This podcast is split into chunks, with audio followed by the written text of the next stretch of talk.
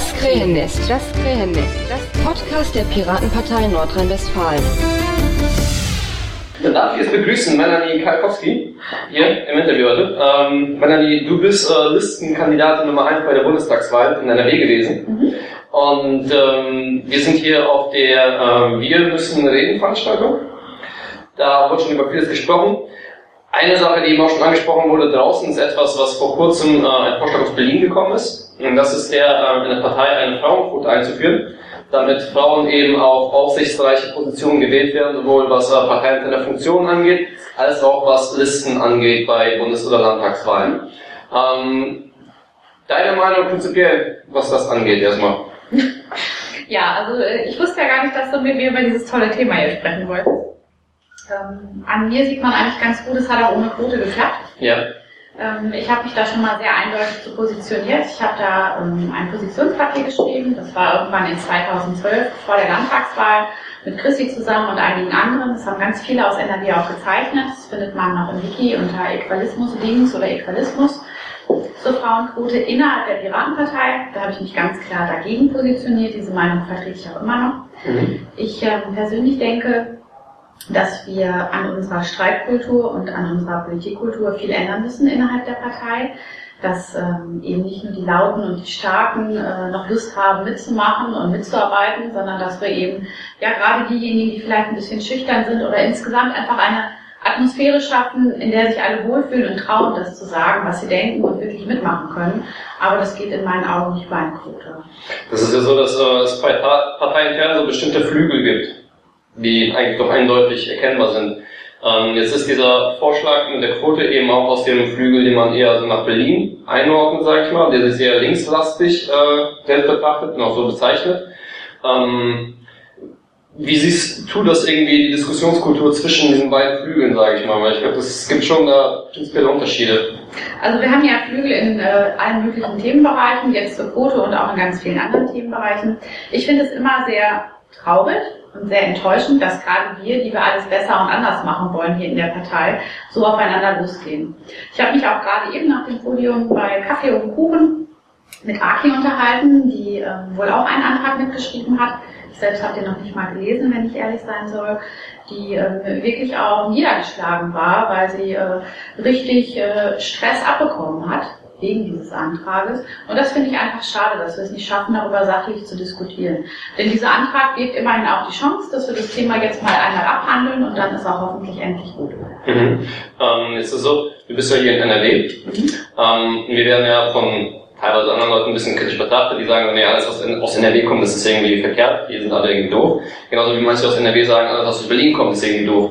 Ähm, jetzt bist du hier als Frau unterwegs, der Frauenquotenvorschlag kommt aus Berlin. Ähm, Hast du das Gefühl, hier in deiner Umgebung, also hier parteiintern, in der als Frau irgendwie äh, schlecht oder anders behandelt zu werden oder irgendwas Negatives, wo du sagen würdest, ja doch, auf meine Identität als Frau irgendwie, da, da fühle ich mich jetzt, weiß nicht, beleidigt oder negativ behandelt? Nein, also ich habe glücklicherweise überhaupt keine schlechten Erfahrungen machen müssen, weder hier in NRW, auch nicht auf Bundesebene. Ich habe mich allerdings auf der Piratenkon in Berlin ich habe etwas für kritisiert worden, dass da überhaupt hingefahren bin. Da habe ich mir auch einige Geschichten angehört und da gab es wirklich Frauen, die eben ja tatsächlich äh, Diskriminierung haben erleben müssen. Das tut mir für jede einzelne sehr leid und ich denke, da müssen wir auf jeden Fall was äh, gegen tun. Und was du noch angesprochen hast äh, mit den gruppendynamischen Prozessen, äh, Berlin, NRW, äh, ich glaube, gruppendynamische Prozesse hast du überall, ob das in der Partei ist, ob das irgendwo im Berufsleben ist. Und das ist eben auch in dieser Partei nichts Außergewöhnliches. Mhm. Ist in deiner Ansicht nach Feminismus prinzipiell ein Thema für die Piratenpartei? Ähm, da fragst du auf jeden Fall die falsche. Okay. Da gibt es so einen netten Spruch, der da auf, diesem, auf dieser Kiste hier hinter uns steht. Da haben wir ja gerade schon drüber gesagt.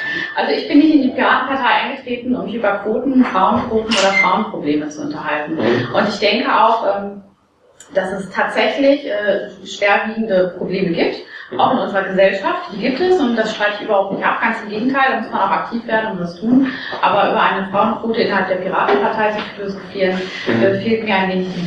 Okay, es gibt noch andere Themen, wo man äh, über spricht, über Diskriminierung, in welcher Form auch immer, teilweise auch über sprachliche Diskriminierung, die äh, einfach sich in der Sprache eingebürgert haben. Da gab es diese Geschichte, dass äh, Pipi Langstrumpf zum Beispiel in dem Buch, da wird das, äh, der Begriff vom äh, N-König wird verwendet, wo wir sagen, das Buch muss man umschreiben oder formulieren. Du hast selbst mal einen äh, Blog gepostet, der ähm, die Bananenrepublik? Die Bananenrepublik, ja, exakt. Und darauf gab es genau Reaktionen. Ja, was, um was ging's da? Ja, also Reaktionen gab es übrigens immer. Ich glaube, jeder, der aktiv wird, der fordert auch irgendwelche Reaktionen hervor. Und äh, ja, die Bananenrepublik, das ist, äh, da ging es eigentlich um Korruption. Mhm. Ähm, kann man noch lesen auf meinem äh, Blogartikel www.melanikakowski.de, da ist immer noch alles lesbar daran sieht man eigentlich wunderbar, was in unserer Partei schiefläuft, dass man sich nämlich an so einem Begriff aufhängt. Also ich glaube, manche Begrifflichkeiten sind wirklich schon so, dass sie einzelne Menschen diskriminieren. Da sollte man auch sensibel für sein und offen für sein. Aber ich glaube, gerade der Begriff Bananenrepublik hat eigentlich niemanden beleidigt, außer das, was ich äh, mit diesem Artikel auch hervorheben wollte. Okay. Jetzt die eine Sache ist, also wenn du da Reaktionen dafür bekommst, also auch negative Reaktionen, ist die Art und Weise, wie sie dann ähm, dir nahegebracht werden, also die Kritik ist das irgendwas, womit was anfangen kannst, wo du merkst, da ist jemand, mit dem kann man diskutieren oder eine, eine Mehrheit, mit dem kann man sprechen, das kann ich mir erstmal anhören, darauf reagieren? Oder ist es so, dass es unangenehm ist, diese zu ertragen, weil das in einer Form vorgetragen wird, die einfach schon so negativ ist, dass man denkt, hm, weg damit, entschuldige bitte, aber auf die Art nicht?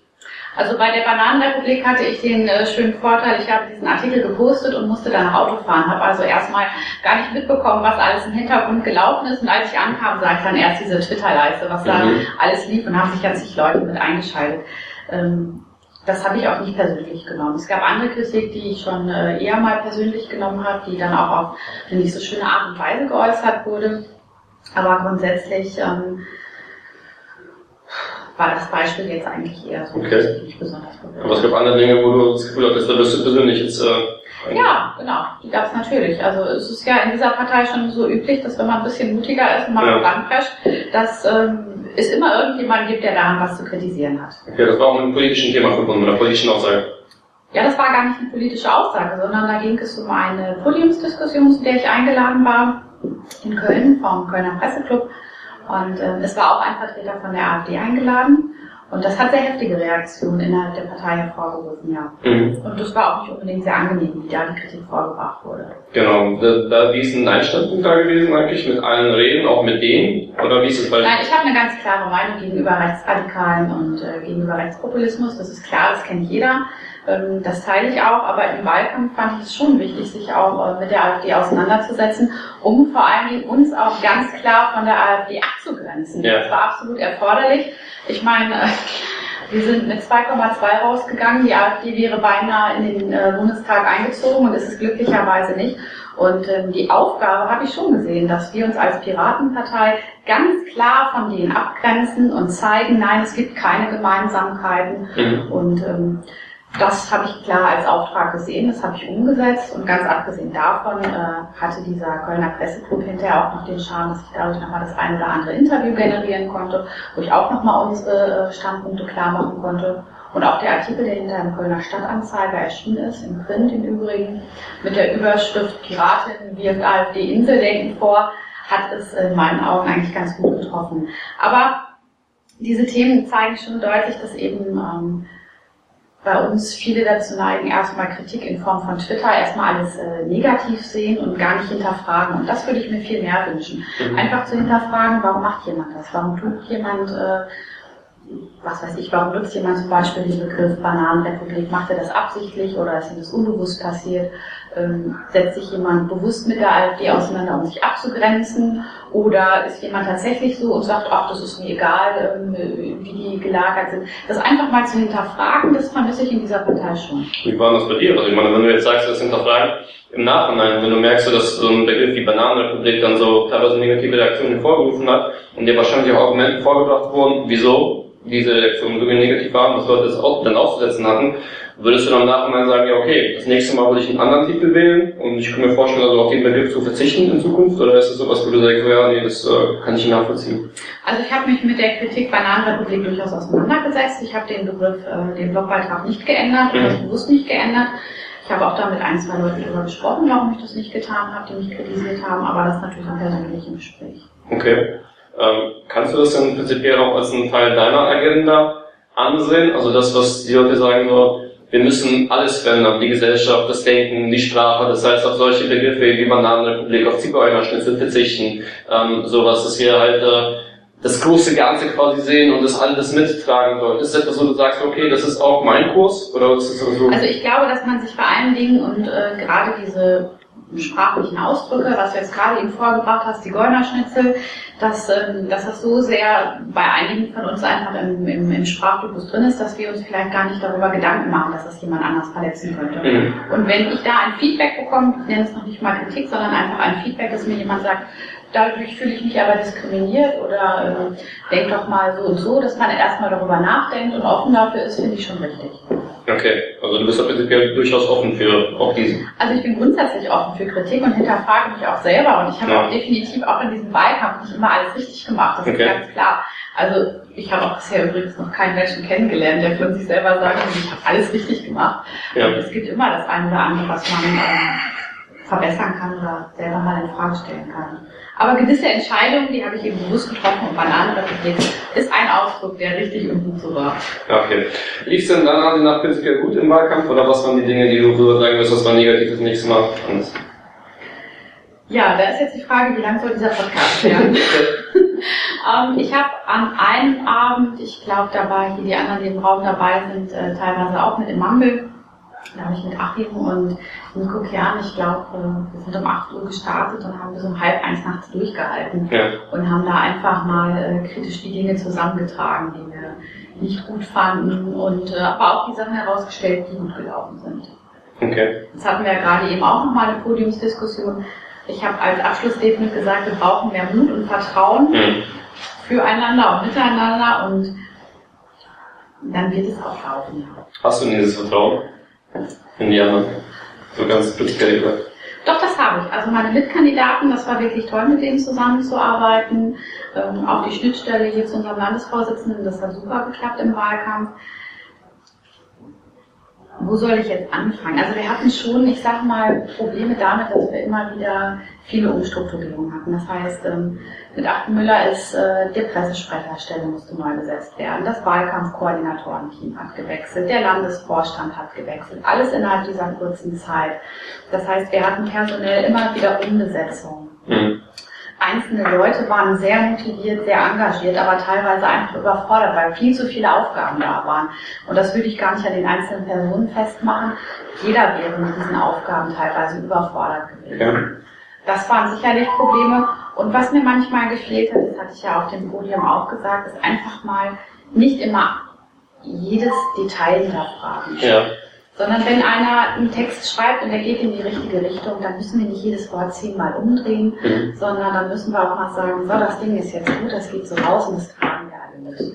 Was weiß ich, die Stop-Watching-Geschichte zum Beispiel, die habe ich zusammen gemacht mit dem Nico Kern, mit dem Jens Seidenbusch, mit dem Patrick, mit dem Patrick Schiffer, der Ben Schreiner hat noch wahnsinnig viel IT, äh, nicht wahnsinnig viel, der hat eigentlich die ganze IT-Arbeit geleistet, die äh, hinter so einer Programmierung der Seite stand. Wir haben das versucht, prominent zu machen, wir haben das versucht zu bewerben es gab andere Piraten, die einfach gesagt haben, ja, aber jetzt muss man noch diesen Schlupfwinkel betrachten und jenen Schlupfwinkel. Das ist so ein Beispiel, da hätte man einfach mal sagen müssen, ja, das ist unser Thema, das ziehen wir zusammen durch.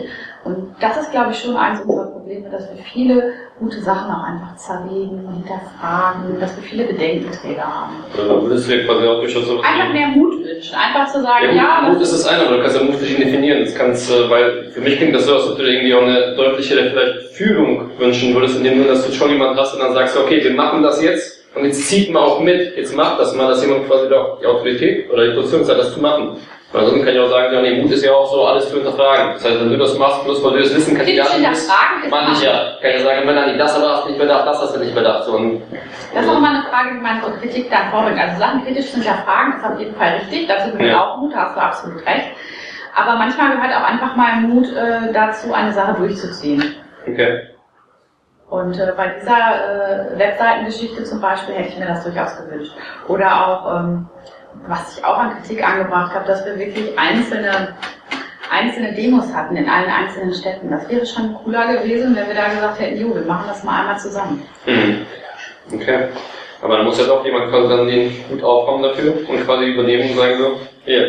Ja, so ist das. Also brauchst du Führungsfiguren. Was heißt Führungsfigur? Du brauchst einfach jemanden, der ähm, nicht unbedingt eine Führungsfigur ist, aber für ein Projekt sich den Hut aufsetzt und das durchzieht, klar. Okay, aber auf den müssen alle hören. Was heißt, müssen alle hören? Ähm, es gibt immer einen Organisator von irgendeinem Projekt und ja. Okay. Alles klar, dann Dankeschön, das Bestes. Und äh, ja, vielen Dank, viel Erfolg für die nächste Zeit. Du bist wieder zurück im Job. Oder wie ist es? Ja, ja, auf jeden Fall. Ja.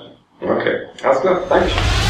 Intro und Outro Musik von Matthias Westlund. East meets West. Veröffentlicht unter Creative Commons Lizenz. Nicht kommerzielle Nutzung und Remix erlaubt. Krähennest bei Twitter. At Krähennest. Mit AE.